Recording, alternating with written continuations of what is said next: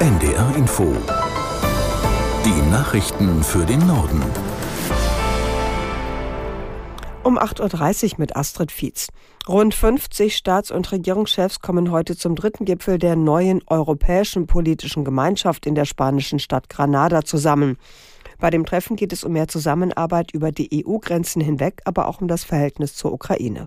Aus Berlin Kai Clement. Die Ukraine kann im Jahr 2030 zur EU gehören, wenn beide Seiten ihre Hausaufgaben machen. So sieht es EU-Ratspräsident Charles Michel und so sieht es auch grünen Politiker Anton Hofreiter. Der Vorsitzende des Europaausschusses im Bundestag sagt dem ARD Hauptstadtstudio, dafür müssten die Ukraine wie auch die Europäische Union ihre Reformen voranbringen. Die EU müsse aufnahmebereiter werden.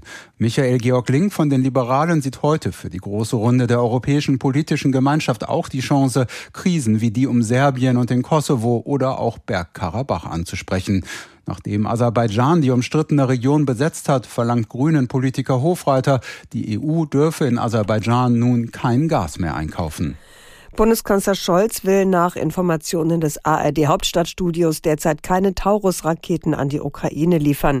Zwischen Berlin und Kiew wird aber offenbar über die Verstärkung der Luftabwehr und eine mögliche weitere Lieferung von Patriot-Abwehrraketen gesprochen. Aus Berlin Hans-Joachim Viehweger. Bundeskanzler Scholz bleibt bei seiner Zurückhaltung gegenüber der Lieferung sogenannter Marschflugkörper vom Typ Taurus an die Ukraine.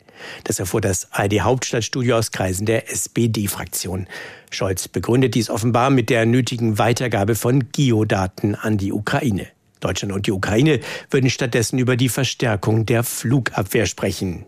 Bei einer Pressekonferenz mit dem bulgarischen Ministerpräsidenten Denko am Abend ging Scholz nicht konkret auf die Frage von Waffenlieferungen an die Ukraine ein. Er betonte aber, wie wichtig die weitere Unterstützung der Ukraine sei. Er sei auch zuversichtlich, dass sich nichts an der weiteren Unterstützung durch die USA nach der Abwahl des bisherigen republikanischen Mehrheitsführers McCarthy ändern werde.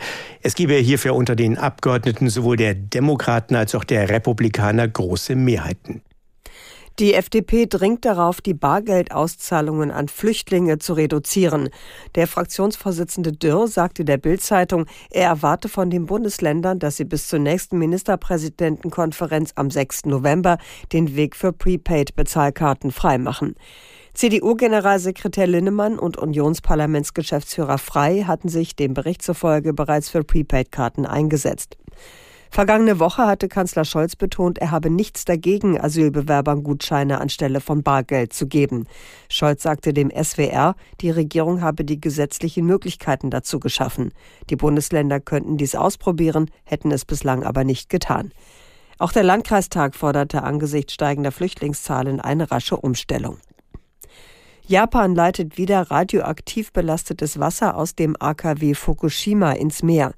China hat unter Hinweis auf eine Verseuchung den Import von Fischen aus der Region eingestellt. Aus Tokio Bernd Muschborowska. Die Betreibergesellschaft des vor über zwölf Jahren havarierten Atomkraftwerks Fukushima, TEPCO, kündigte an, rund 7800 Tonnen gereinigten radioaktiven Wassers ins Meer zu leiten.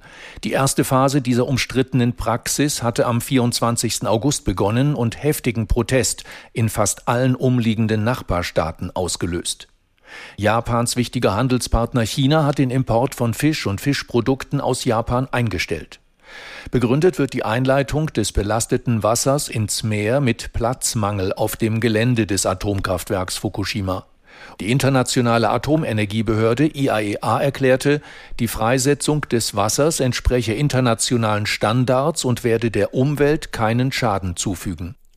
Nach einer Sturzflut im Nordosten Indiens dauern die Rettungsarbeiten weiter an. Indische Medien berichten von mindestens 14 Toten und mehr als 100 Vermissten. Inzwischen hat die Armee mitgeteilt, dass einer ihrer zuvor 23 vermissten Soldaten lebend gefunden wurde. Die Wetterbehörde warnt vor Erdrutschen. Starker Regen hatte in der Nacht auf Mittwoch dazu geführt, dass ein See in den Bergen übergelaufen war. Und das waren die Nachrichten.